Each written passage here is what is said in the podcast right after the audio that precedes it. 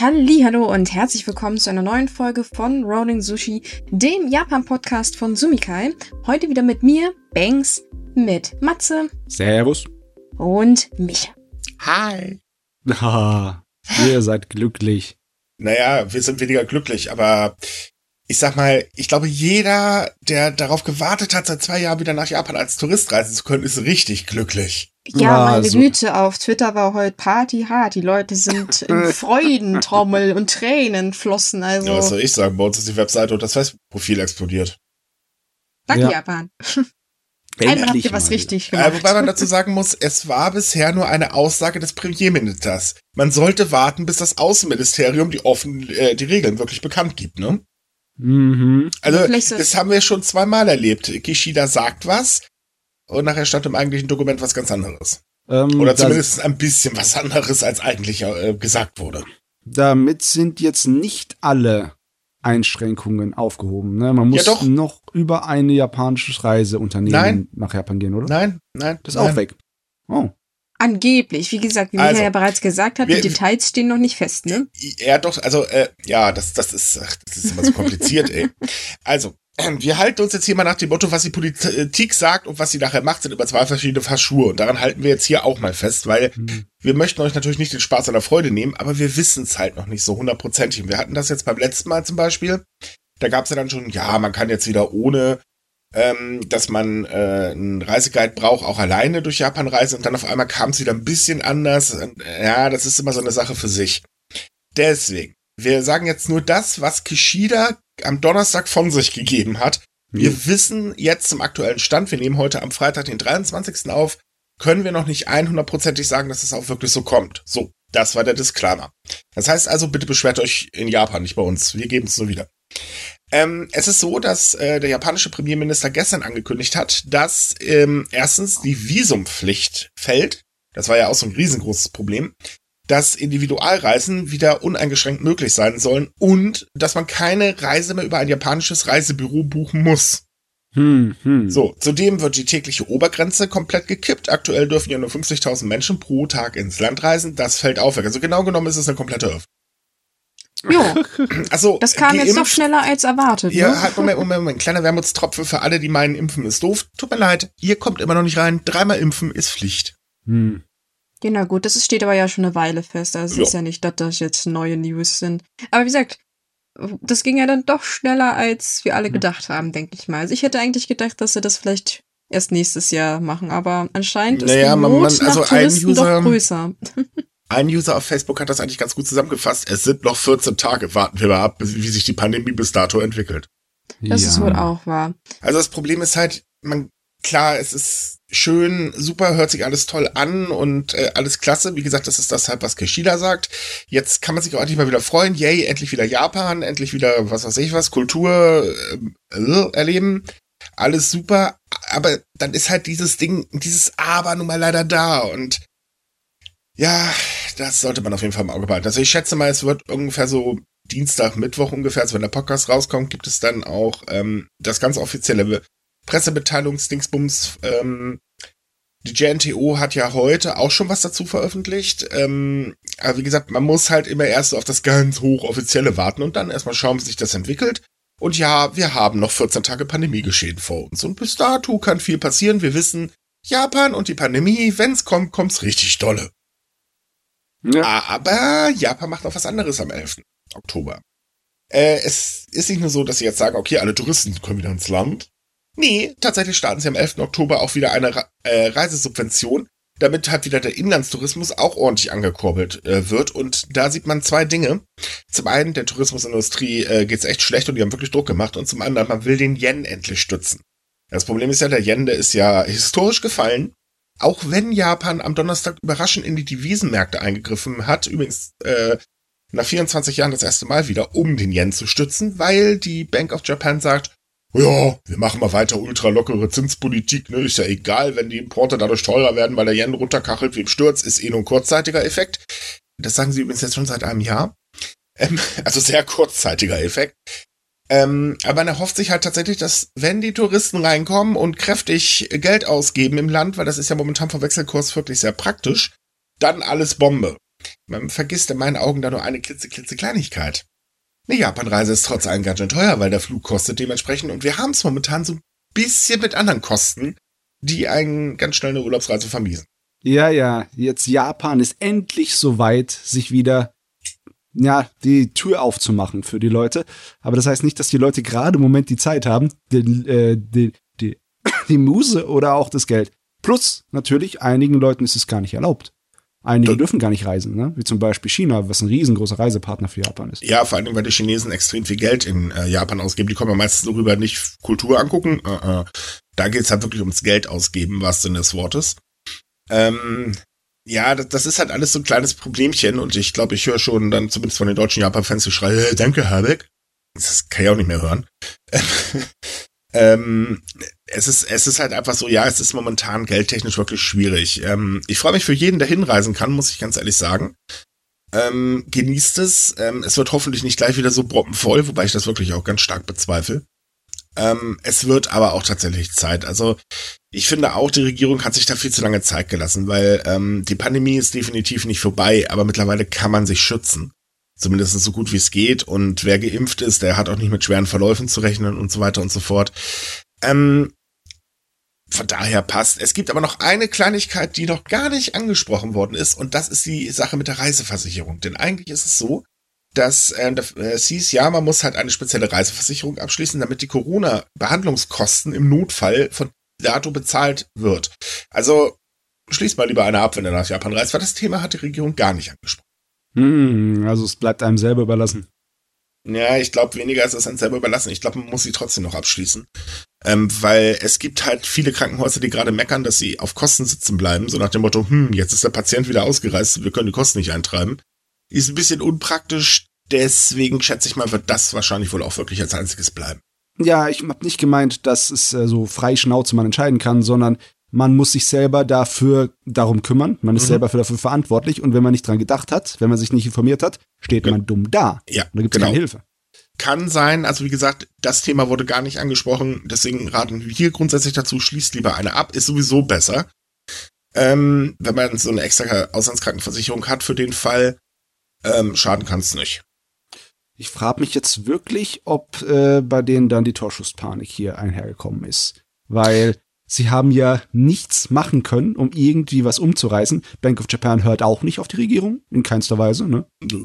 Und das, das, die ganze Zeit haben sie sich ja so sehr gesträubt und so langsam geöffnet, in Anführungszeichen. Und jetzt, wo sie sehen, es bringt gar nichts oder so gut wie gar nichts, dass sie dann so langsam äh, Ja, man ist halt unter Druck. Ähm, das, Druck. Das Ding ist Ja. halt trotz des Eingriffs im Devisenmarkt, um eben den Yen zu stützen, was hat auch tatsächlich erstmal einen kleinen Effekt gehabt, aber eigentlich gehen alle Analysten davon aus, dass dieser Effekt äh, bald wieder verpuffen wird. Ähm, ist, es ist halt wirklich ein Problem. Der Yen, der kachelt weiter nach unten, die Importe werden teurer, die Preise dadurch steigen noch schneller in Japan. Ähm, naja, Kishida hat das Problem, er kämpft ja gerade wirklich mit einer sinkenden Zustimmungsrate, die ist ja mittlerweile auf einem historischen Tiefpunkt gekachelt was einen jetzt nicht wirklich äh, ne, verwundert, aber dazu kommen wir gleich noch.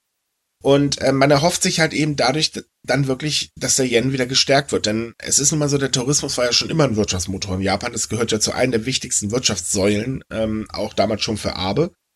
Ähm, man kann eigentlich gar nicht mehr drauf verzichten. Und gerade jetzt, wo wirklich die Hütte, ich sag mal, jetzt brennt sie eigentlich schon lichterloh.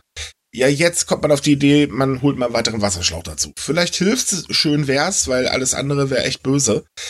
Ähm, ich glaube aber ehrlich gesagt nicht, dass jetzt nur, weil die Grenzen offen sind und man sagt, okay, ihr dürft jetzt wieder alle reinkommen, dass auch wirklich alle hindampfen. Ähm, es, wie gesagt, gibt ja verschiedene Gründe und zum anderen, es haben sich ja schon unglaublich viele Menschen in diesem Jahr umorientiert und hat gesagt, ja gut, wenn ich nicht nach Japan kann, dann fahre ich halt eben, weiß ich nicht, nach Südkorea, Taiwan, Thailand oder keine Ahnung was äh, und gebe halt da mein Geld aus, weil die waren schon alle ein bisschen weiter und haben gesagt, naja gut, okay, kommt Leute, wir lassen euch rein ähm, halt auch mit, ähm, also zum Beispiel als Individualreisen. Und ähm, Japan hat schon ziemlich viel eingebüßt als, ähm, ich sag mal jetzt so, so als Reiseziel Num äh, Numero Uno in Asien. Und ähm, es gibt ja noch andere Probleme. Also es ist ja so schön, dass die Grenzen offen sind, aber natürlich muss ja zum Beispiel auch die Wirtschaft mitspielen.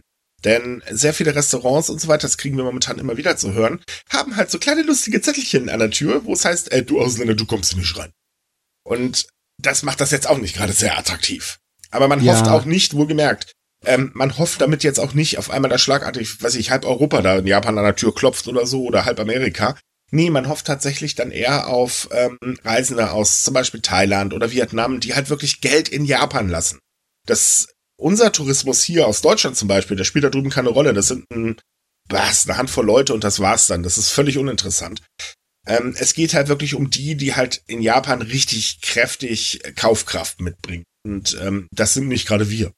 Ja, trotzdem, der Zeitpunkt ist nicht der günstigste, weil der Herbst ist nicht die heißeste Phase fürs Reisen. Mhm. Und seit der Corona-Pandemie ist der Herbst sowieso nicht die heißeste Phase. Ja, mich würde auch nicht wundern, wenn da so ein paar Leute äh, auch dastehen und überlegen, hm, ähm, Weihnachtsgeschenke kaufen oder nach Japan reisen. Lass mal schwer überlegen.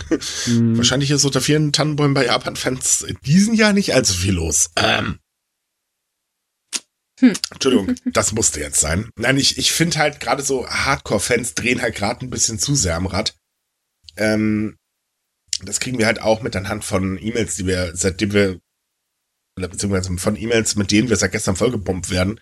Es ist teilweise urkomisch, wo man sich so denkt, Mensch, Leute, holt mal Luft, weil wenn ihr umkippt, könnt ihr auch nicht nach Japan fahren, ne? hm, ich kann es verstehen nach der ganzen langen Zeit, aber man muss halt auch immer bedenken, naja, es ist halt eben nicht irgendwie das Wunderland, wo man gerade hindüst.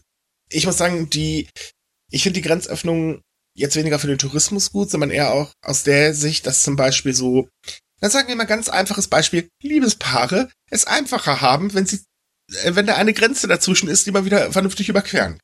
ja. Das geht einigen Leuten wahrscheinlich so. Definitiv. Und das äh, Mhm. finde ich zum Beispiel sehr gut. Insgesamt natürlich klar würde ich mich auch freuen, wenn der Tourismus wieder hochgeht, weil es ist nicht schön, wenn das Land, über das wir schreiben, wirtschaftlich äh, ständig eins auf die Mütze bekommt. Ähm, ja gut, wir werden sehen, wie es sich entwickelt. Ähm, und vor allem, wir werden sehen, wie dann die offizielle Be äh, Lautbarung des ähm, Außenministeriums ist. Uff, ja, das, also da muss man erstmal noch ein paar Wochen drauf schauen. Besonders weil, ne, es hört sich immer so schön an, ne? Aber die letzte Reisesubvention war auch ein kleines Desaster. Ob die neue, die das ersetzen soll, so viel besser wird. Ja gut, die ist ja nur für die Inlandsreise. Also wohlgemerkt, diese Reisesubvention, von der wir jetzt sprechen, hat absolut nichts mit dem Auslandstourismus zu tun. Nee, nee, natürlich. Könnt ihr nicht beantragen, bekommt ihr nicht. Äh, da müsst ihr schon für in Japan äh, wirklich leben. Ähm, ansonsten, so. Und ja, die andere war eine Vollkatastrophe. Also sie hat schon Leute zum Reisen bewegt. Problem war leider, hat sie auch den Virus ein bisschen quer im Land verteilt. Deswegen ist man in Japan auch ein bisschen skeptisch. Und da kommt noch hinzu, dass das ganze Wulz mal wieder so dermaßen kompliziert ist, dass jetzt schon die Tourismusindustrie sagt, danke Leute, für kleinere Unternehmen ist das gar nicht machbar. Hinzu kommt, naja, man hat nicht mehr wirklich viel Zeit, um das Ganze überhaupt noch äh, vorzubereiten. Ja, Dementsprechend, ja, die, ungefähr. Und das Problem ist halt, äh, dementsprechend sind auch die Präfekturen not amused, dass das mal wieder alles so schnell gehen muss. Wir wissen, wenn irgendwas schnell geht, was verwaltungstechnisch zu tun hat, kann es nur ein Chaos werden. Ah, ja. Mhm. In, in der Tat. Mhm. Schön ist das nicht. Übrigens, wie ihr hört, Matze ist ein bisschen verschnupft heute. Ja, ja, so kommt es. Äh, Ähm. Corona hat keine Chance. Ich habe äh, Fieber und Husten, aber Corona nix. Äh, er dachte sich, wenn die Sonne weg ist, dann holt er sich jetzt mal, oder beziehungsweise wenn der Sommer geht, dann holt er sich jetzt gleich alles rein, dann hat er wenigstens Dezemberruhe. Pff, was ein Blödsinn. Ich war vier Jahre lang nicht krank. Ey, ey, ey. Tja, mein Gott. Viren sind halt nicht mehr so anspruchsvoll. Oh, jetzt werde ich gleich.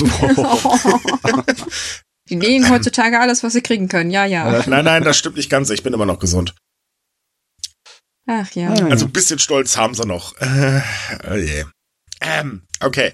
Ähm, ja, zum Thema Reisen ist übrigens auch der Punkt, ähm, es gibt eine neue Statistik, die kommt immer monatlich von der JNTU.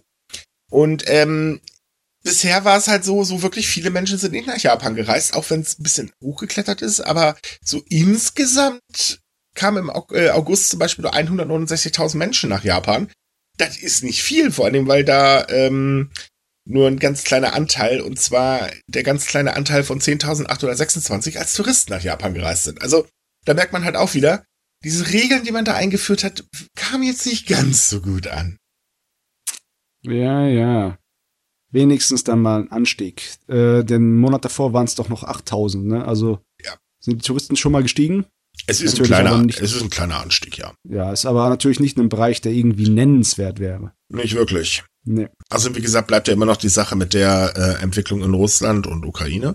Mhm. Ähm, Putin dreht ja bekanntlich immer weiter am Rad. Äh, mittlerweile werden ja die Panikmeldungen auch schlimmer. Mir wurde vorhin übrigens erklärt, dass äh, die Welt gerade wieder vollkommen untergeht und wir jetzt im Winter alle sterben werden.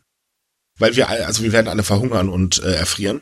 Übrigens, habt ihr haben wir eigentlich in den letzten Jahren einen Winter gehabt, bei dem man auch ohne Heizung erfroren ist?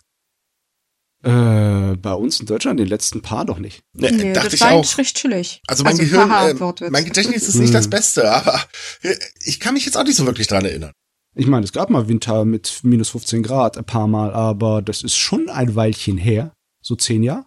Ja, also ich, ich weiß, dass es halt durchaus so kalt wurde, dass man halt Menschen, also speziell obdachlose Menschen, wirklich helfen musste. Aber wenn man so die eigenen vier Wände hat, ich weiß nicht. Ich hatte die Heizung schon ewig nicht mehr an. Deswegen wundere ich mich gerade, dass sie alle so eine Panik machen, weil, äh, pff, Ja, ist die Stimmung halt. Stimmung auf der Welt, Stimmung im Lande. Stimmung ist etwas, was halt den Leuten arg aufs Gemüt drückt, ne? ja also gut. Nicht nur die Leuten, auch der Politik, ne? sie, sie wird ja auch gut geschürt, das muss man ganz ehrlich sagen. Also ja. es macht einfach momentan keinen wirklichen Spaß mehr. Und dank dieser komischen Deppenpartei, äh, Entschuldigung, dank der AfD, äh, macht das erst recht keinen Spaß mehr, weil das ist ja Panikmodus pur, was da verbreitet wird. Fürchterlichst. Ja, man will es ja gar nicht aussprechen, aber es ist halt das Bild-Zeitungsmotto, ne? Angst, Hass, Titten oder Wetterbericht. Ja, und die, Bild Genau. macht wirklich, die Bild macht wirklich kräftig mit. Fürchterliches Blatt. Aber okay, wir wollen ja nicht über die Konkur äh, naja, Konkurrenz. Ähm, Nee. Also Micha. nein, also Vorbilder. äh, Vorbild, äh, klar, wenn wir die Bild als Vorbild hätten, ganz ehrlich, dann würde ich jetzt das Fenster aufreißen, grinsen und raushüpfen. Entschuldigung, Ah. aber nee. Haben wir eigentlich Vorbilder? Nee, es sind immer noch die einzigen. Wir brauchen Konkurrenz, weil wir Ey, werden langsam. ey, ey. Das bitte rausschneiden. Naja, Konkurrenz aufzubauen ist gar nicht so einfach, weil ähm, wir haben ja schon besondere Kooperationen. Ich glaube, die kriegt man so schnell nicht nochmal hin. Jo. Hm. Also spart euch mit der Konkurrenz. Wir sind einzig und sowieso einmalig. Äh, ähm, ja, und irgendwann komme ich auch wieder auf den Boden zurück. So, was haben wir denn noch? Ähm, ach ja, wir haben ja noch das Staatsbegräbnis. Wir haben ja noch das Staatsbegräbnis. Das entwickelt sich gerade übrigens zu meinem absoluten Lieblingsthema. Ich weiß gar nicht, ich glaube, es gibt keinen Tag, wo ich nicht einmal drüber schreiben musste. Ach, Das ist fürchterlich. Ähm, es ist so, das Staatsbegräbnis soll ja am 27. Ähm, September stattfinden. Das ist Dienstag. Ach, das ja. war gestern. Äh, also genau genommen einen Tag, nachdem der Podcast erscheint. Wie gesagt, wir nehmen am Freitag gerade auf.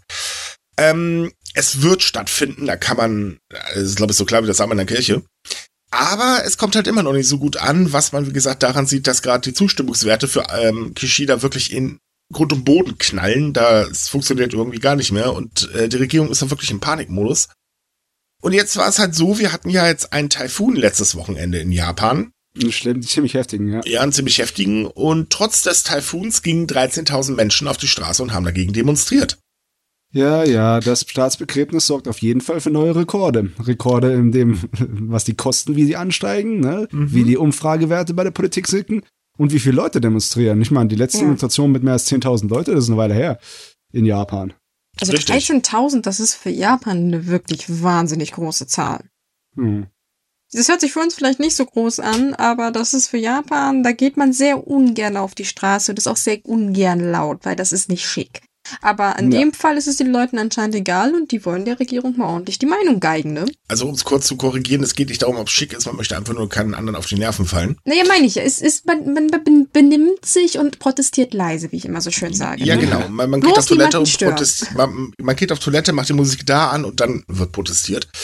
ähm, aber es ist tatsächlich so, dass bei den Protesten, ähm, da war ein Potpourri von allen möglichen Menschen, also Abgeordnete der Opposition waren dabei, da waren Schriftsteller dabei, da waren äh, Hausfrau von nebenan waren dabei und alle halt wirklich komplett dagegen, weil man halt eben sagt, also sorry, nee, aber hat das nicht verdient. Ähm, es ist zu teuer und äh, sowieso totaler Kokolores. Äh, mittlerweile gibt es tatsächlich auch zumindest eine Gegenstimme äh, aus der Opposition. Da hat sich dann nämlich auch jemand hingestellt und meinte, nee, Freunde, das hat der Kerl gar nicht verdient und das ist echt doof, dass keiner aus der LDP was ähm, dazu sagt, weil er meinte halt, ähm, dass äh, er nicht der Einzige ist, der so denkt. Allerdings, der Gute gilt auch als ein ganz, ganz scharfer Abe-Kritiker, deswegen, ähm, naja, war klar, dass es irgendwie kommt. Aber trotzdem ist es so, am Staatsbegräbnis wird festgehalten. Mittlerweile hat übrigens auch Obama abgesagt. Ja, das hatten wir. Ich meine, man ist jetzt auch an einem Punkt, wo es recht schwierig wird, das abzusagen, weil die Einladungen sind schon verschickt. Die meisten Leute haben wahrscheinlich, weil sie nicht ihren schon polieren lassen, keine Ahnung, von dem, was sie dahin. Aber, Aber es die wird. müssen übrigens alle Maske tragen, ne? Ja, na gut, das ist ja klar. ähm, aber wie gesagt, äh, ich, ich verstehe, dass das jetzt eine sehr missliche Lage ist, weil, wie gesagt, ich glaube nicht, dass sie es eigentlich noch absagen können, es sei denn, es passiert irgendwas Großes, weiß ja nicht, sie haben jetzt auch noch einen riesigen Taifun oder keine Ahnung, Bombendrohungen oder irgendwas in der Richtung. Ich möchte jetzt übrigens hier keine Vorschläge machen. Hm. Ähm, aber wie gesagt, ich denke, ich denke nicht, dass, dass sie überhaupt in der Lage sind, das noch abzusagen. Nein, das glaube ich ehrlich wenn sie gesagt auch wollten. nicht. Aber mittlerweile finde ich, ist der Protest auch dezent eskaliert, weil es hat sich ja zum Beispiel ein Mann auch angezündet vor lauter Protest. Also ein 70-Jähriger ähm, hat sich im, äh, im St- Stadtteil von Tokio, wo sich halt eben das Parlamentsgebäude und so weiter befindet, ähm, angezündet äh, aus Protest. Das ist schon ziemlich heftig.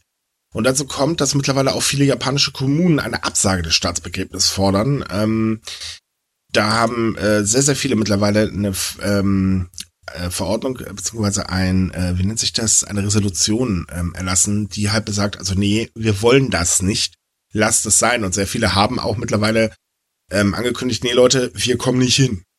Ja, das, die ganze Sache hat sich zu etwas entwickelt, da, wo es nicht mehr nur um das Staatsbegräbnis geht, sondern die Leute, die unzufrieden sind mit der Regierung und mit der Politik, dass die da die Gelegenheit finden, ihre Stimme dann äh, zu, ja, so ein kleines bisschen mal ins, in den Vordergrund zu rücken, weil da achten die halt Leute halt drauf, wenn so eine große Demonstration ist, da kann man nicht ignorieren, ne? Ja, man Richtig. kann ja die Gelegenheit zu seinem Vorteil nutzen. Habe ich auch eigentlich gar nichts dagegen, weil in der Situation ist es ja was Positives. Weil wir haben auch gesagt, dass es eine Menge Kohle kostet, die Leute da alle hinzukutschieren, weil das wird natürlich vom Staat bezahlt. Und desto weniger kommen, desto teu äh, weniger teuer wird's. Also Win-Win würde ich in dem Moment sagen. Ja, es gibt noch mehrere Probleme. Also zum äh, einen ist auch ein Problem und ein ganz großes Problem, deshalb vor allen Dingen äh, natürlich die Kritiker sagen, Leute, ihr zwingt uns hier auf, dass wir um Abe trauern sollen. Wir wollen aber nicht um Abe trauern. Also man muss immer ein bisschen unterscheiden. Abe war im Ausland unglaublich populär oder beziehungsweise ähm, hatte sehr viel Respekt genossen.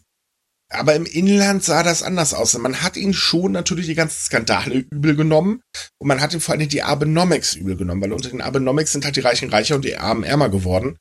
Ähm, und das ist jetzt in der Situation, wo als natürlich auch Japan mit einer Inflation zu kämpfen hat, äh, alles andere als sehr positiv. Ähm, dazu kommt natürlich klar, die Regierung äh, vergisst mal wieder die Ärmsten der Ärmsten. Das macht man ja bekanntlich immer sehr gerne. Ähm, äh, das ganze Summa summarum ist halt eben einfach, es ist, ja, wie soll ich sagen, also eigentlich müsste man das Staatsbegräbnis schon aus dem Grund absagen, weil das mittlerweile überhaupt gar kein, ähm, äh, wie sagt man, so, so keine ähm, Ehrung für Abe ist.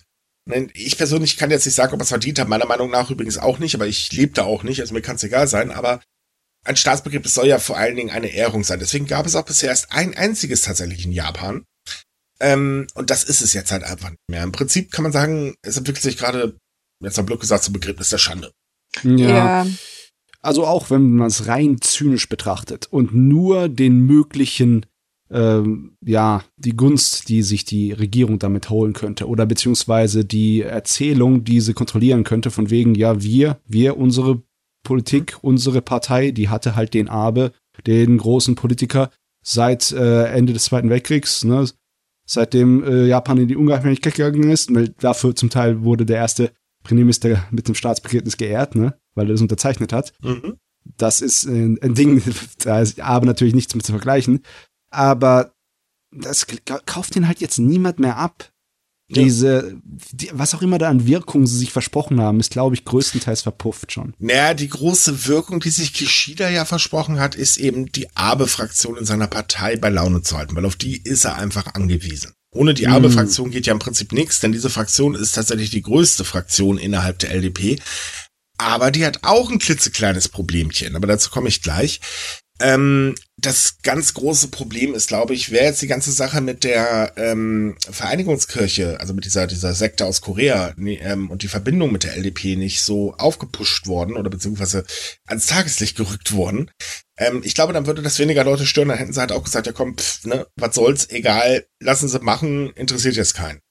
Ähm, aber diese Verbindungen sind halt sehr tief und ähm, man befürchtet halt eben einfach, dass der Einfluss dieser Sekte auf die japanische Politik, äh, Politik irrsinnig groß ist. Man hat sowieso schon dieses also doof gesagt, die Japaner motzen nicht offen über die Kritik und die Politikverdrossenheit ist sehr groß. Das merkt man immer anhand der Wahlbeteiligung. Aber wenn man sich mal so mit ein, zwei Japanern unterhält, hört man immer das Gleiche. Man sagt halt eben, Politik ist nichts anderes als ein Bonzenspielchen. Da sitzen halt irgendwelche Typen, ähm, ja, die kassieren halt Kohle, entscheiden für ihr eigenes, äh, für den eigenen Vorteil, aber nicht fürs Volk. Das hört man grundsätzlich immer, wenn man sich mit Japanern über Politik unterhält. Oder sagen wir mal sehr häufig, jetzt nicht von jedem natürlich. Ähm, und die Kirche setzt halt eben, oder diese Sache mit der Kirche setzt oben nochmal so das i-Tüpfelchen drauf. Das ist so die Kirsche äh, im Prinzip auf der Sahne. Und das kommt jetzt halt gar nicht mehr gut an. Und da entlädt sich jetzt auch natürlich gewaltiger Frust, der allgemein schon da ist. Ähm, und deswegen, also eigentlich müsste, wenn Kishida schlau wäre, er sagen, ey, nee, komm, sorry, okay, war ein Fehler von mir, lassen wir es einfach sein, bringt nichts. Wir laden jetzt wieder alle aus, sorry, ne, blöde Aktion. Hier seht ihr, Volk ist dagegen, können wir nichts machen. Boing. Ja. Klar, also wäre peinlich, aber naja. Ich habe gerade einen richtig makaberen Gedanken gehabt, ne? Hm? Ich meine, das ist ja, ist ja alles so passiert, wie es passiert ist. Da kann ja niemand was für aber ihr seht mit eurem Staatsbegräbnis schon ziemlich alt aus im Vergleich zum Staatsbegräbnis der Queen, bei dem die ganze Welt mitgetrauert hat, ne? Dezent ausgedrückt, ja. Ja. Ich meine, ich glaube nicht, dass ARD, ZDF, Phoenix, äh, ich weiß nicht, wer noch alles von den Öffis äh, darüber berichtet hat, auch über das Staatsbegräbnis von Abe berichten werden. Hm. Es wird definitiv keine Live-Schaltung geben. So viel bin ich mir schon mal sicher. Nein, und ich glaube, es gibt auch keinen Japan-Experten bei RTL oder Bild TV, der komische Sachen äh, kommentiert wie, oh Gott, da halten zwei Händchen, obwohl sie es gar nicht dürfen. Entschuldigung. Sie trägt einen ähm, gelben Hut statt einem ich, ich muss ganz ehrlich sagen, ich habe wahnsinnig Respekt vor der Queen gehabt. Eine ganz, ganz große Persönlichkeit. Aber was im Fernsehen teilweise ablief, puh, das war beschämt. Mhm. Ich, also, ich äußere mich dazu nicht, sonst kriege ich nur eins auf den Sack. Das, deswegen, ich bin ganz leise. Also ja, dazu äußern, wir sind ein freier Podcast, ne? Ah. Aber okay, wir sind ja kein äh, England-Podcast, ist auch besser so. Ja, ein Glück. ja, wollte ich gerade sagen, so viel lachen können wir gar nicht. Ähm, machen wir weiter, denn äh, es gibt noch eine andere Sache, die könnte ähm, tatsächlich Kishida ganz, ganz ähm, gut in die, äh, ja, in die Pläne spielen, sage ich mal. Und ich glaube, er sitzt wahrscheinlich immer heimlich so in sein Kämmerchen und hofft auch schon drauf und sitzt da so, ja, bitte, bitte, bitte. denn die Abe-Fraktion läuft gerade Gefahr, sich zu spalten. Das heißt, buff, weg ist sie. Und das wäre tatsächlich für die japanische Politik und ich glaube auch tatsächlich für politische Entscheidungen um Längen besser. Also um das mal kurz zu erklären. Die ABE, also die LDP, die ist in verschiedenen Fraktionen unterteilt. Jede Fraktion hat natürlich ihr eigenes Leitbild. Die ABE-Fraktion ist die größte Fraktion. Die hat ABE letztes Jahr, als er wieder auf der politischen Bühne erschien, übernommen. Und ABE galt ja sowieso als einer der mächtigsten Politiker in Japan. Der hatte ja Einfluss nach Holla, die Waldfee. Ähm, und dadurch, dass diese Fraktion die größte ist, kann Kishida gar nicht ohne ähm, Hilfe von ihr regieren, weil die könnten ihn einfach jegliche Suppe versalzen, die er versucht äh, zu kochen. Ähm, und das haben sie auch wohl gemerkt schon gemacht, weil man hat hier und da durchaus schon gemerkt, okay, Abe ist gerade wieder fröhlich dabei, seine Pläne durchzudrücken, sei es jetzt Artikel 9 abschaffen, ähm, sei es jetzt die Sparpläne äh, der Politik, weil wir wissen, Japan ist das hochverschuldetste Industrieland. Ähm, man sollte vielleicht langsam anfangen zu sparen, Abe war dagegen, Blüb, Plan wurde von der Regierung fallen gelassen, tada. Und übrigens, Kishida wäre ohne Abe auch gar nicht an der Macht gekommen weil Abe war der Königsmacher. Nun ist er aber mhm. weg. Und es gibt gar keinen Nachfolger. Also es gibt einfach keinen in dieser Fraktion, der tatsächlich die, nur ansatzweise das, den gleichen Respekt, Schrägstrich, die gleiche Macht hat, ähm, um eben dieses entstandene Machtvakuum zu, ähm, äh, aufzufüllen. Und Abe war ja wirklich, der war ja eine Kuriosität. Ich meine, was hat er für Skandale gehabt? Er ist immer wieder rausgekommen und, und, und, und, und. Also den konnte eigentlich gar nichts anhaben. Das, das war der Wahnsinn. Der Junge war so allglatt. Das muss man auch erstmal hinkriegen. Da wird er eigentlich wirklich ein Staatsbegräbnis verdienen, fällt mir gerade so ein. Ähm, und es ist so, dass diese 97 Mitglieder zählende Fraktion nach dem Begräbnis einen neuen Vorsitzenden wählen wird. Aber die Fraktion ist in sich mittlerweile zerstritten. Es gibt einmal die jungen Mitglieder, die halt sagen, ja toll, wir warten hier ewig, bis wir mal eine wichtige Position bekommen, weil immer die alten Säcke vorgehen. Okay, überspitzter O-Ton übrigens. Und auf der anderen Seite ist es halt so, dass ähm, keiner da ist, wo sich äh, hinter den sich alle Mitglieder vereinen würden. Es gibt halt immer, ja, hier und da gibt es einen, aber der hatte das Problem, dass die Anerkennung gar nicht so komplett da ist. Und deswegen ja. besteht wirklich die Gefahr, dass wenn jetzt irgendjemand gewählt wird, ähm, die Fraktion nicht mehr geeint auftritt und äh, langsam gemütlich auseinanderfällt. Was, wie gesagt, für die Regierung ein absolutes Pluspunkt wäre, weil dann hätte Kishida das schlagartig einfach. Ich meine, wir können uns wahrscheinlich so ein bisschen ausmalen, wer die alte Teil der Fraktion ist, der Abe-Fraktion. Das sind da so Namen wie der Taro Asso wahrscheinlich, der gefühlt schon seit Ewigkeiten in der japanischen Politik rumspringt. Ja, das stimmt. Äh, ich weiß gar nicht, der Suga, der als Premierminister Nein, der ist, äh, der ist fraktionslos. Der ist fraktionslos, ne? Puh. Kishida selbst gehört auch einer anderen Fraktion an. Mhm. Ähm, also genau genommen ist eigentlich gerade aktuell keiner wirklich da ähm, in wichtigen Positionen, also in, in Ministerpositionen, ähm, der jetzt wirklich wichtig wäre von der Abe-Fraktion. Äh, man muss dazu sagen, warum das für Kishida so gut ist, ist, die Abe-Fraktion ist unglaublich konservativ. Also genau mhm. genommen ist sie rechtskonservativ.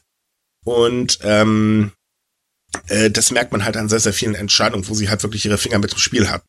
Nur ist es halt auch so, dass diese Fraktion allgemein sehr unter, in der Kritik steht und auch in der LDP selbst, weil äh, da gab es ja halt auch die Kleinigkeit mit dieser Sekte und ähm, eine interne Untersuchung der LDP hat ganz viele Verbindungen aufgedeckt. Ja, in der Aber-Fraktion gab es die meisten. Na sowas. Deswegen gibt man innerhalb der LDP auch tatsächlich der Fraktion die Schuld daran, dass die Umfragewerte gerade so mies sind. Ja, es, es hat ja in letzter Zeit mehr gehagelt als nur die Vereinigungskirche. Es waren ja auch die Bestechungsvorfälle und so. Verfahren aus den Olympischen Spielen immer noch am Laufen, ne?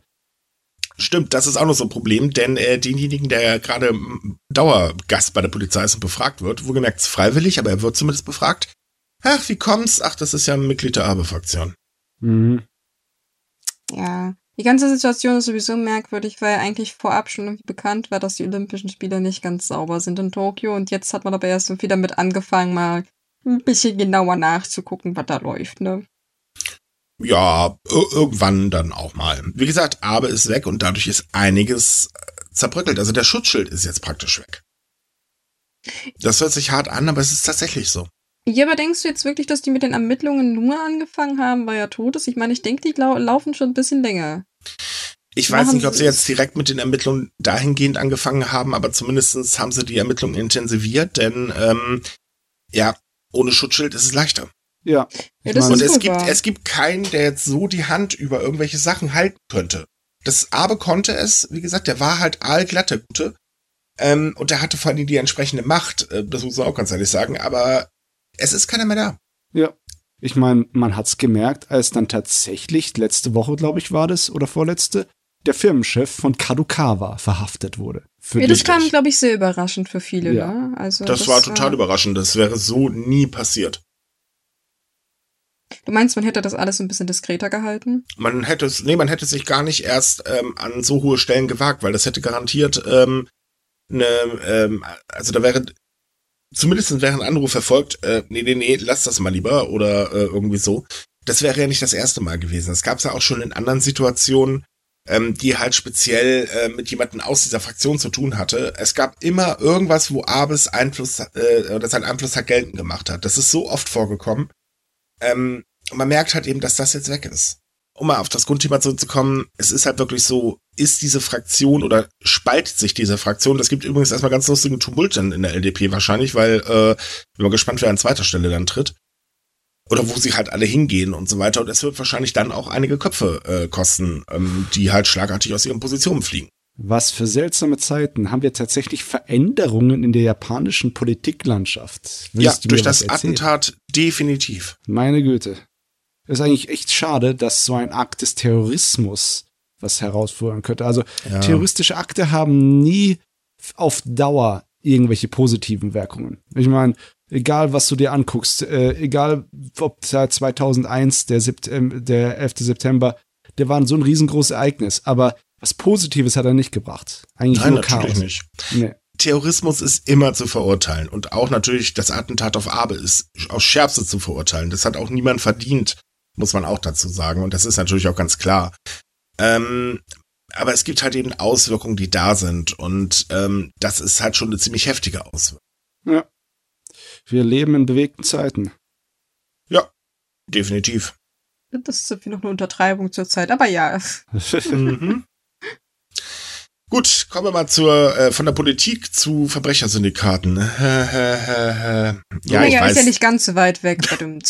Das wollte ich mir gerade sowas vom Verkneifen zu sagen. Danke. Dafür sind wir ja da. Genau, wollte ich gerade Also, sagen, gern geschehen, mich da. Als allererstes für alle, die jetzt ankommen, Yakuza ist aber total toll und ne, super klasse Organisation, bla bla bla. Hört bitte mit der Romantisierung auf. Es ist ein Verbrechersyndikat, Punkt, Ende aus. Frauenhandel, Drogenhandel und, und, und, und, und. Das ist nicht zu romantisieren, das ist einfach nur scheiße. Ähm, das jetzt mal vorweg, weil ähm, äh, wir hatten beim letzten Mal, als wir Yakuza angesprochen haben, haufenweise E-Mails in der Richtung bekommen und Leute, es, nee, sorry, da gibt's nichts zu romantisieren. Es ist so, dass Japan seit Jahren versucht, die Yakuza endlich klein zu bekommen. Ähm, die hat es geschafft, dass die öffentliche ähm, Zustimmung der Yakuza weg ist.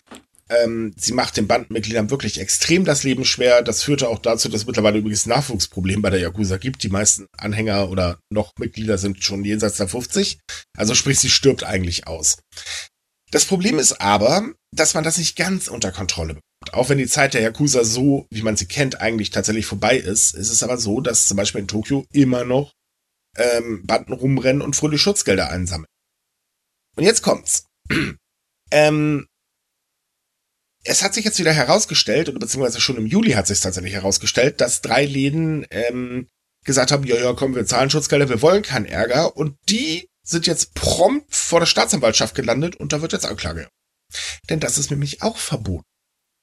Hm, ich kann es nachvollziehen, aber hui, es ist schon ein bisschen radikal, deine eigenen Bürger so zu bestrafen, wenn sie im Endeffekt auch eher die Opfer sind, Ja. nicht Täter.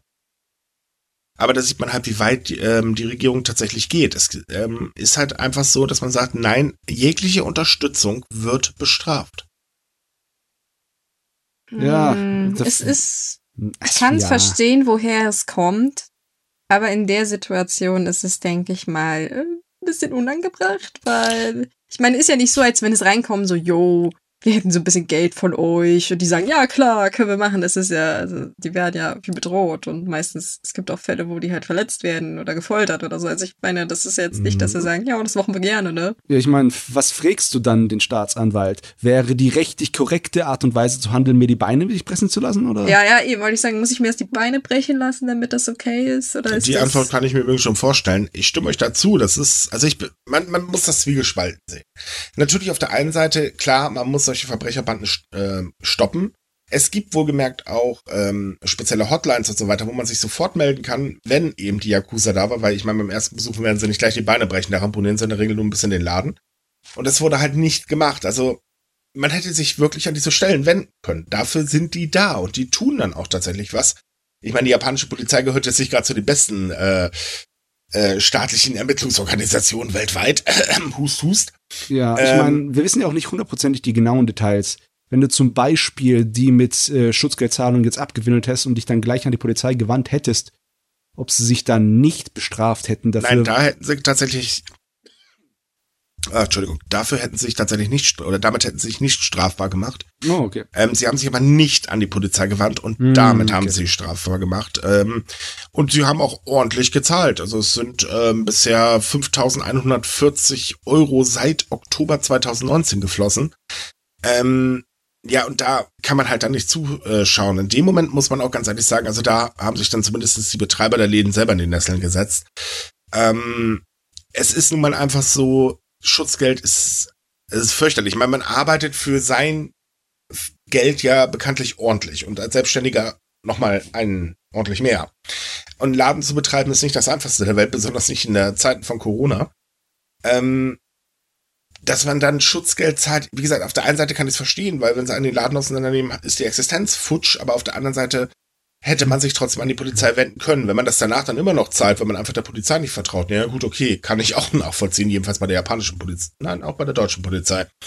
Ähm, ist aber hier, wie gesagt, in gar keinem Fall passiert. Hier hat man einfach direkt gezahlt und damit hat man nun mal gegen ein Gesetz verstoßen. Hm. Hm. Naja, wer weiß, vielleicht, wie gesagt, es- ich finde es ist halt schwierig in der Situation. Es kann auch sein, dass die Yakuza gesagt haben, ja, wir haben vielleicht Leute bei der Polizei. Das ist Okay. übrigens auch Das, nicht. das wäre jetzt so ähm, die einfachste Erklärung. Also wie gesagt, ich kann das verstehen, weil man, man vielleicht haben sie es auch unterschätzt und dachten sich so, äh, nö, die können wir sowieso nicht wieder, ne? Und dann ist das halt auch eskaliert. Äh, Ich finde es, wie gesagt, schwierig. Ja, es ist, es ist definitiv schwierig. Was es halt eben zeigt, ist, wie hart mittlerweile gegen die Yakuza vorgegangen wird. Das war Ja. vor Jahren noch undenkbar. Es gibt kein Pardon mehr mit der Angelegenheit. Richtig. Nö. Man möchte sie einfach loswerden. Ähm, aus mehreren Gründen. Einmal schlecht für den Tourismus.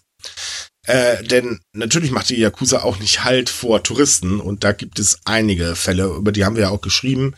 Äh, die sind sehr unschön, um das mal vorsichtig auszudrücken. Da verliert man schon wirklich ordentlich sein Geld.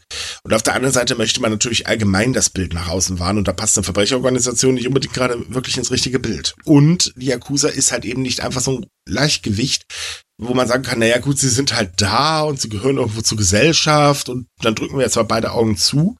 Weil, äh, nee, also sorry, bei Frauenhandel, da hört der Spaß auf. Ich meine, bei Drogenhandel hört der Spaß schon auf, aber Frauenhandel ist nochmal ein ganz anderes Kaliber. Ja, Menschenhandel. Das ist, ja, es ist der Wahnsinn, dass es noch existiert, aber es ist viel zu viel davon in der Welt zu sehen. Ja, definitiv. Ah, fürchterlich.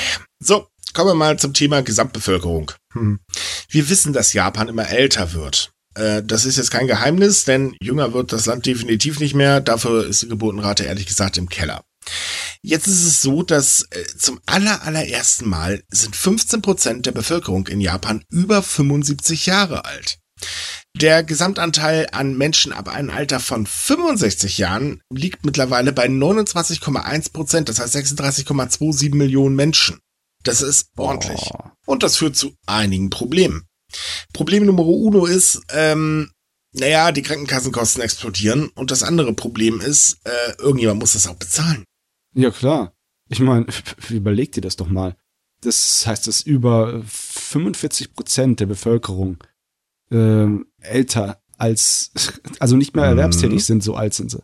Ne? Naja, äh, nee, Theoretisch das, nicht erwerbstätig Okay, werden. ja, äh, aber- sieht, ja, sieht, in, sieht in Japan anders aus, denn tatsächlich arbeiten sehr, sehr viele in diesem Alter immer noch. Äh, anders könnten sie sich ihr Leben nicht finanzieren. Also es ist jetzt nicht so nach dem Motto, ja, ich bin in Rente, mir ist langweilig, ich gehe jetzt mal, weiß ich nicht, bei McDonalds hinterm Tresen. Nee, tatsächlich, also so hört man es halt immer gerne. Aber tatsächlich ist es so, dass die Altersarmut in Japan extrem hoch ist und viele Menschen einfach gezwungen sind, weiterzuarbeiten, weil sie sich ansonsten das alten Teil gar nicht leisten können. Ja.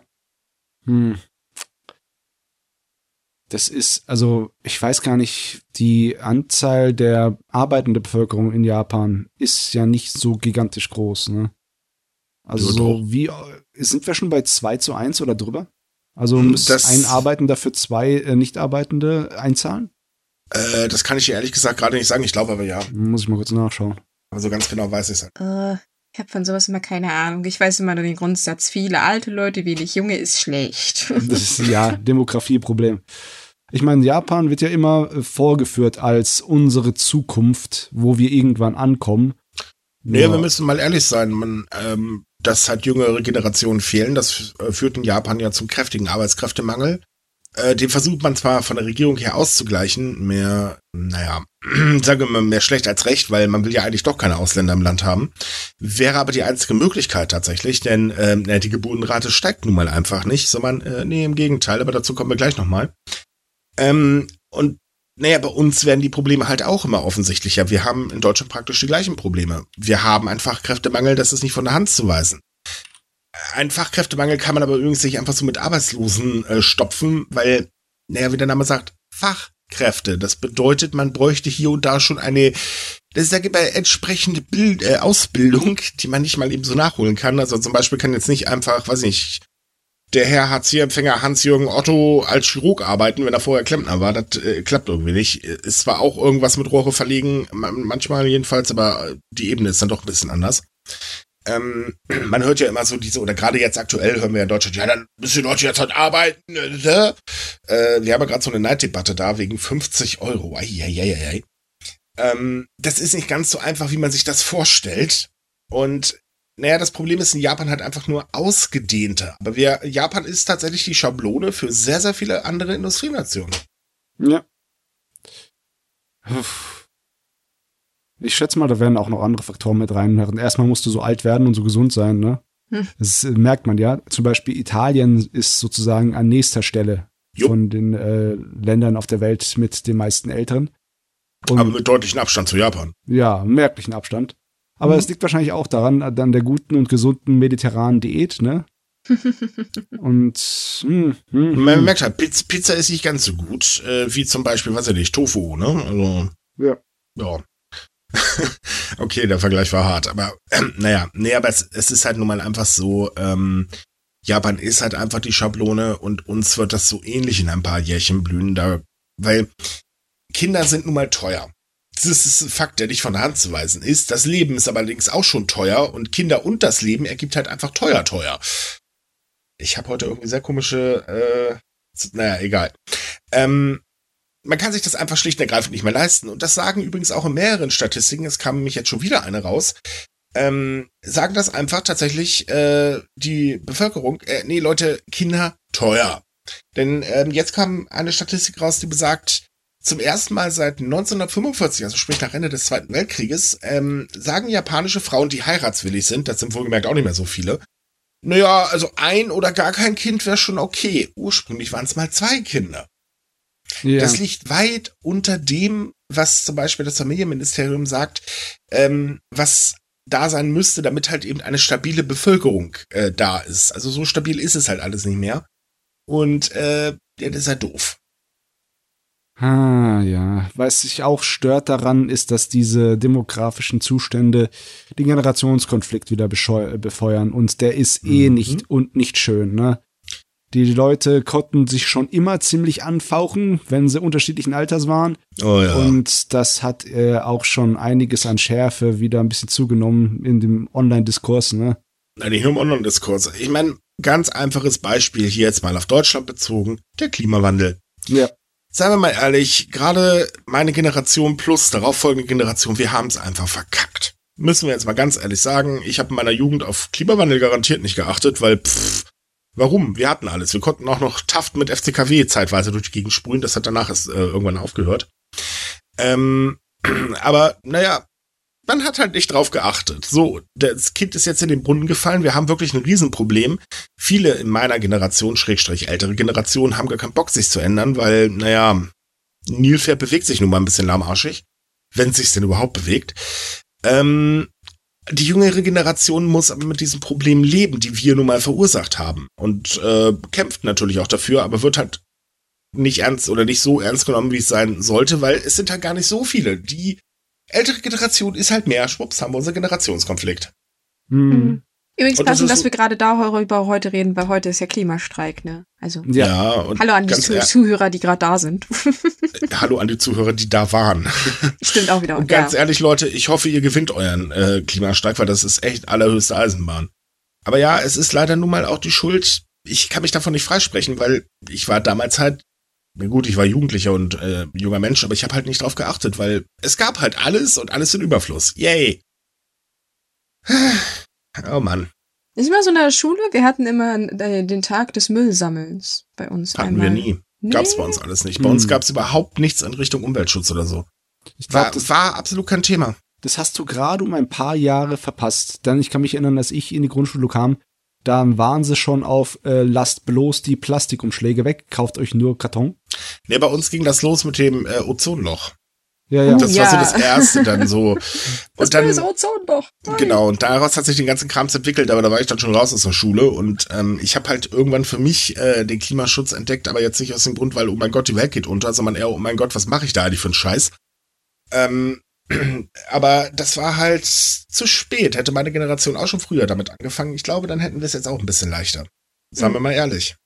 Ja, in Japan ist es ja interessant, dass sich das eigentlich andersrum entwickelt hat. Also, dass Japan eigentlich mal einen recht umweltfreundlichen Lebensstil hat und dann kam halt der ganze Plastikgedöns und jetzt versucht man davon halt wieder wegzukommen, ne?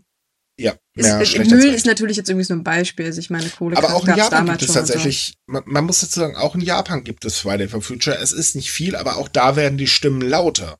Und zwar wirklich lauter. Und das ähm, ist auch zwingend erforderlich. Also, wie gesagt, ich verstehe die jungen Leute und ich stimme dem auch vollkommen zu. Und ich bin auch selbst der Meinung, wenn wir jetzt, oder der Zug ist eigentlich eh schon abgefahren, wir müssen dringend was tun, verdammt nochmal.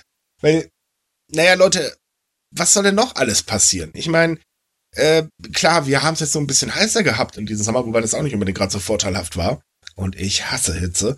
Aber schauen wir mal uns ein paar andere Länder an. Ähm, Pakistan ist abgesoffen und, und, und, und, und. Das kann einfach kein Dauerzustand sein. Sowas funktioniert nun mal einfach nicht. Mhm. Ähm, äh, und hinzu kommt, jetzt merkt man halt, oh, oh, die Kosten steigen und auf einmal ist der ganze Extremkonsum, den wir ja so gerne pflegen, äh, doof. Äh, ich meine, deswegen ist das Geschrei gerade so laut, aber ich persönlich finde es gar nicht so schlecht. Also, Hm. klar, es darf nicht die Ärmeren treffen. Das halten wir mal fest. Aber ich finde, gerade so, äh, bestimmte Gruppen könnten wirklich mal lernen, ein bisschen weniger zu konsumieren. Ich sag Hm. immer, Geld kann man nicht essen, Millionäre schon.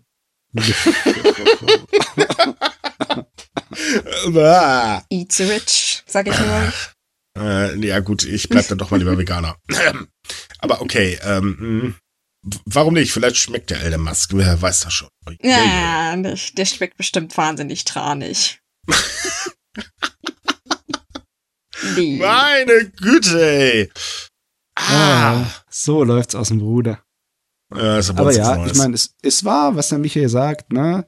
Ich meine, wie lange dauert's noch, bis Venedig absäuft? Nicht mehr so lange. Nö, Mhm. das ist schon so mehr oder weniger zur Hälfte am Schwimmen. Jedenfalls Ja. regelmäßig, also. Unser Gletscher, der eigentlich, wo sie erwartet haben, dass er noch abreißt, der sich jetzt gerade so mit der letzten Kraft, mit dem letzten Fingernagel gehalten hat, der wird nicht mehr so viele Jahre mitmachen. Mhm, auch Dann nicht. steigt ja. der Meeresspiegel ziemlich. Ja, es ist fürchterlich. So, kommen wir zu was Positivem. Ja. Ähm, letztes Jahr gab es ja die erste Sake Week in Berlin. Großer Erfolg übrigens tatsächlich. Und in diesem Jahr ist das Event größer, also viel größer, denn es findet am 1. Oktober in Berlin, Hamburg, München, Wien und Bratislava statt. Das heißt, äh, wieder Sake kennenlernen, an äh, verschiedenen Veranstaltungen könnt ihr teilnehmen und, und, und, und, halt einfach mal komplett in die Welt des Sake abtauchen. Und das ähm, lohnt sich, denn an allen Tagen dieser Veranstaltungswoche, die geht bis zum 7. Oktober, ähm, gibt es halt, wie gesagt, wissenswertes, ähm, interaktive Angebote. Also ihr könnt auch online teilnehmen, hautnahe Angebote und, und, und, und, und. Und natürlich könnt ihr auch Sake ordentlich verkosten und kaufen. Hm. Ach man, ich hatte mir das immer gewünscht früher, mal vor 10, 15 Jahren, dass Sake ein bisschen besser erhältlich werden sollte, außerhalb von Japan. Ich hätte nie gedacht, dass dann tatsächlich in Japan der Konsum absinkt, während er bei uns steigt. Ist halt teuer. Ja, ja so ist es halt, ne? Und andere Ja. Getränke sind beliebter. Ja, ich war auch letztens tatsächlich überrascht. Ich war einkaufen und ich habe wirklich original japanischen Sake in diesen kleinen, ähm, ach, wie nennt man das? Es gibt doch in Japan so Sake-Shots, die praktisch genau ein Glas sind. Und die kann Ja, man so weiß, kaufen. Genau, und das war genau auch so ein Glas praktisch und es verschiedene ähm, ähm, Reinheitsgrade und so. War ich wahnsinnig überrascht. Und es war noch nicht mal teuer. Also dafür, dass es Sake war, war das der Preis total akzeptabel. Man muss dazu sagen, Japan tut auch mittlerweile sehr, sehr viel, damit Sake halt international viel bekannter wird. Hm. Und das fruchtet auch. Also muss man sagen. Ähm, also, warum nicht? Wer es mag.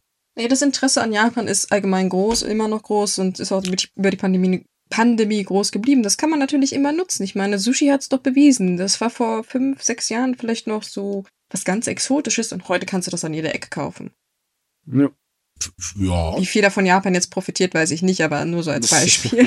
Ja, gut, aber es ist halt eben ein Exportschlager, das ist halt Fakt. Ja. Und ähm, wer richtiges Sushi machen möchte, der sieht natürlich zu, dass er Zutaten bekommt, die aus Japan kommen. Und das sind übrigens gar nicht so wenig Menschen. Ähm, na gut, klar, äh, China-Produkte und so weiter sind auch weit verbreitet, aber ähm, beim Sake wird das wahrscheinlich so ähnlich ablaufen. Ähm, nur eben das Sake vielleicht tatsächlich dadurch, dass es halt allgemein als ein bisschen edler gilt, äh, ähm, sich eher Richtung, okay, wir holen den ganzen Krams aus Japan konzentrieren wird. Jo. Wäre Mhm. wünschenswert auf jeden Fall. Ich finde es halt auch schön, dass sich ähm, damit halt was ein weiteres Stück Japan etabliert, ähm, was mal nichts mit Anime und Manga zu tun hat. Weil das ist ja der Exportschlager schlechthin. Ja, die Soft Power. Eben, und Japan ist so viel mehr. Ich überlege gerade, was, was, was könnte denn doch sich tatsächlich mal so zum so einen richtig schönen Exportschlager aus Japan entwickeln? Ich meine, Reis haben wir schon, Sake haben wir schon. Was hättet ihr denn noch so gerne, ne? Doriyaki. Das Ja. ist echt problematisch, weil viele Sachen, die ich mir sehnlichst erwünscht habe über viele Jahre, sind mittlerweile schon wahr geworden. Oh, tatsächlich. Hm. Ich, Ja. ich würde es geil finden, wenn man bei uns so im Supermarkt, ähm, ich vergesse den Namen, äh, Furikake, also das, was du dir praktisch auf den Reis machst. Ist das das Ja. richtige Wort? Das hätte Mhm. ich total gerne, weil das ist scheiße schwer zu kriegen und wenn, dann ist es recht teuer für so ein Tütchen. Ich meine, die Dinger kriegst du in Japan für ein paar Cent umgerechnet und hier musst du so zwei, drei Euro hinblättern. Ist schon mal ein bisschen heftig. Ja. Das das, hätte ich wahr. gerne. Japan, ihr habt mich gehört, also macht mal. Leute, ich bin der Meinung, Anko-Pasta müsste hier viel, viel angesagter werden. Die ist so lecker. Uh, ich, Ah, ja. ich weiß, dass viele die Konsistenz nicht mögen. Also es gibt ja, ja. Ah, mein Gott, kannst du auch einen Berliner reinstopfen. Das passt übrigens. Ich meine jetzt das Zeug, was beim Bäcker verkauft wird, nicht die Leute, die da rumlaufen in der Stadt. Oh nein, Micha, trete bloß bitte keine Debatte los, wie die Dinger jetzt heißen. Ist mir egal. Die Dinger heißen für mich Berliner und dann der Rest interessiert mich gar nicht. Ich stimme dir übrigens zu. Ich weiß, glaube ich, einige nennen sie Pfannkuchen und so ein Kram. Aber das sind Ja. eh Leute, die kommen alle aus Regionen, die mögen ja nicht mal Lakritze. Bäh. Zählt für uns nicht mehr. Fertig. Oh Gott, wir stoßen hier gerade Diskussionen an. Ich kann schon die Leute, die, die, den Schaum vom Mund unserer Zuschauer hören. Er hat Lakritze gesagt. Geißelt ihn. Ja, ja, also bevor das hier aus dem Rußer läuft, sollten wir vielleicht äh, die Monatsvorschau starten. Ne? Ja, noch Ja. nicht ganz. Noch ein Wort ganz kurz eben zur Sake Die Informationen, die verlinken wir euch natürlich wieder in der Podcast-Beschreibung. Da findet ihr den Link zum Artikel und da findet ihr dann Links, wo ihr euch anmeldet, wo ihr weitere Informationen findet und natürlich, wo überhaupt irgendwas stattfindet. Äh, ziemlich lange Liste. Schaut einfach mal rein. Sehr empfehlenswert. Oh ja, Veranstaltungen, schöne Sache. Genau. Ja, davon hast du jetzt nämlich noch mehr, ne, Matze? Ja, ja, alles mitnehmen, was geht, weil noch ist Veranstaltungsmonat. Ne? Noch sind die Messen und alles. Wie zum Beispiel, ähm, den ganzen Monat läuft wieder eine neue Filmreihe beim Japanischen Kul- Institu- Kulturinstitut in Köln. Wie letzten Monat. Diesmal geht es um den Regisseur Hamaguchi Ryosuke. Das ist ein neuer, junger Regisseur, der in den letzten Jahren einiges an Wirbel verursacht hat. Der hat zum Beispiel, ich glaube 2021, einen Oscar für ausländischen Film bekommen. Also das lohnt sich. Braucht man allerdings eine Voranmeldung übers Internet, wenn man dorthin möchte. Und Maskenpflicht besteht auf jeden Fall. Dann am 2. ähm, Oktober haben wir den Japan-Tag in Frankfurt 2022. Der wird im Saalbau Bornheim in Frankfurt stattfinden und der Eintritt kostet 9 Euro.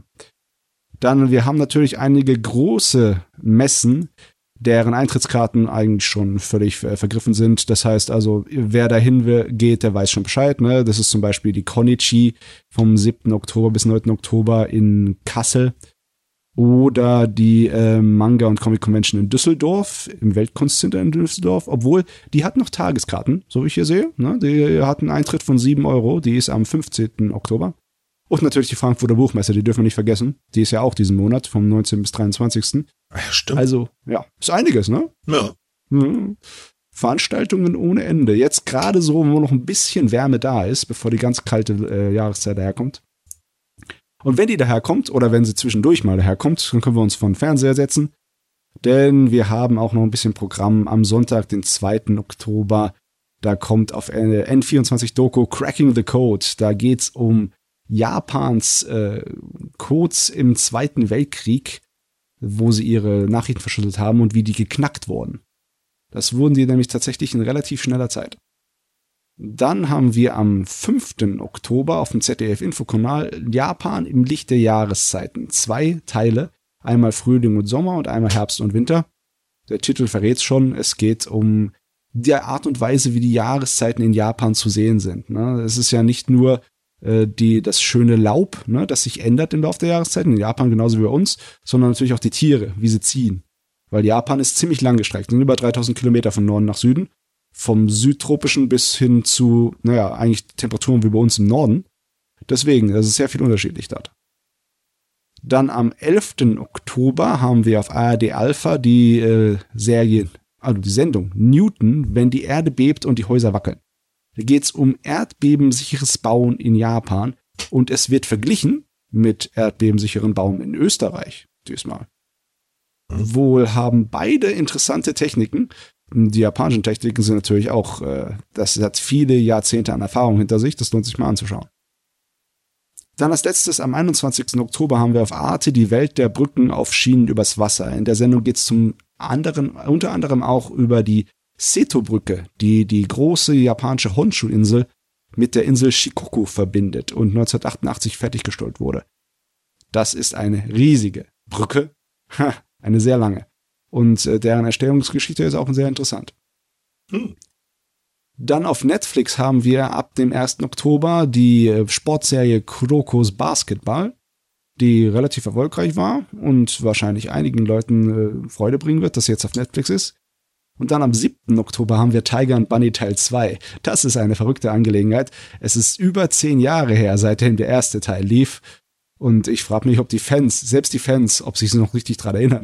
Ich erinnere mich nicht mehr dran. Ist, ich weiß nicht, wie es reingeworfen ist. Gibt es immer noch diese lustige Netflix-Zensur?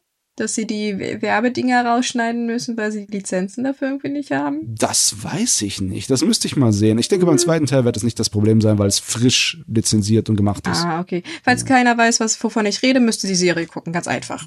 Ja. Dann wisst verrückte Angelegenheit. Auf jeden Fall dann am 13. Oktober kommt die Horrorserie Exception, die mit 3D-Animationen gemacht ist und vom den Charakterdesigner von Final Fantasy, dem Yoshitaka Amano, designt mhm. wurde. Interessante Art und Weise, den, seine Designs in 3D zu sehen. Am 15. Oktober kommt dann Captain Tsubasa Super Kickers 2006. Das ist eine Tsubasa-Serie aus dem Jahr 2001. Heißt Super Kickers 2006 bei uns, weil sie Ende 2005, 2006 bei uns lief. So einfach machen wir das. Und als letztes haben wir am 7, 27. Oktober die äh, Komödie Romantic Killer. Die ist ganz neu. Dann als letztes noch zwei Bücher, die ich rausgesucht habe. Einmal von Toru Nakamura, Torus Japan, alles außer Sushi. Ein, ja, ein Kochbuch. Ne? Das, wie es sagt, so ziemlich alle Kleinigkeiten aus Japan nachgeht, äh, die man einfach selber nachkochen kann, außer Sushi. Also wenn es euch nach Sushi verzehrt, dann ist das nicht das Buch für euch unbedingt, aber für alles andere ist das gut. Das erscheint beim Gräfe und Unzer Verlag am äh, 4. Oktober. Und als zweites habe ich einen Riesenbrocken für die Literaturinteressierten und für die Japanologie-Studenten. Denn die Heike Monogatari ist in deutscher Erstübersetzung bei uns jetzt erhältlich. Ein großes Werk der japanischen Literaturgeschichte der äh, also noch auf Schriftrollen damals gebannt, die eine sehr alte Erzählung ist über äh, zwei Herrschergeschlechte, zwei Adelsgeschlechte, die ähm, sozusagen sich gegenseitig fast aufgerieben haben, beziehungsweise haben sich aufgerieben im Kampf um die Macht im 12. und 13. Jahrhundert in Japan. Ist ein Wahnsinnsbuch, ist aber natürlich ein äh, Expertenbuch, ein Fachbuch, kostet es dementsprechend auch viel, kostet 80 Euro. Das ist also nur für die Leute, die das wirklich brauchen oder äh, brennend interessiert, weil, wie gesagt, es ist das allererste Mal, dass das übersetzt wurde. Äh, scheint beim Reklam Philipp Verlag. Gut, das wär's dann für heute. Ist aber auch genug. Wir haben einiges, äh, wo wir uns freuen können für nächsten Monat. Definitiv. Ja, damit sind wir durch für heute. Ich dachte, jetzt kommt ein Yay oder so, aber nö. Yay, ich habe keine Energie mehr. Ich glaube, du hast vielleicht keine Stimme mehr, ne? Ich wollte gerade ja, sagen, du hast gerade andere Probleme. also, Matze, dir erstmal gute Besserung und für alle anderen, ähm, wenn euch die Folge gefallen hat, empfehlt uns weiter, würde uns echt freuen. Anmerkungen, Kritik und so weiter und so fort könnt ihr uns per E-Mail schicken. Wir haben euch äh, die E-Mail-Adresse verlinkt. Alle Links zu unseren Themen findet ihr wie üblich in der Podcast-Beschreibung. Ähm, da findet ihr noch ein bisschen mehr. Ruhig mal durchlesen, kann nicht schaden. Äh, wollt ihr weitere Japan-News haben, dann kommt auf sumikai.com. Da haben wir jeden Tag äh, ganz brandaktuelle News für euch. Äh, wollt ihr euch mit Japan-Fans unterhalten, dann kommt einfach unsere Facebook-Gruppe. Und ansonsten wünschen wir euch wie üblich eine schöne Woche. Bis zum nächsten Mal. Tschüss. Ciao. Tschüss.